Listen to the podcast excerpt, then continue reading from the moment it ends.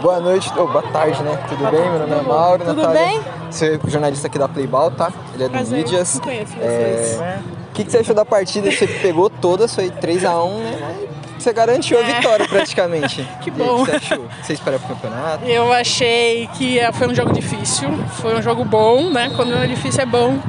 Uhum. Eu acho que a gente sai mais forte, porque as meninas deram trabalho, foi, foi trabalhoso. A gente teve que sair de situações que a gente não estava acostumada. Uhum. Então a gente foi bom, foi bom as meninas acertarem lá e eu consegui defender aqui. Certo, teve defesas que ser difíceis, mas parecer fácil pra caramba, né? Muito parabéns. É, Obrigada, fico feliz.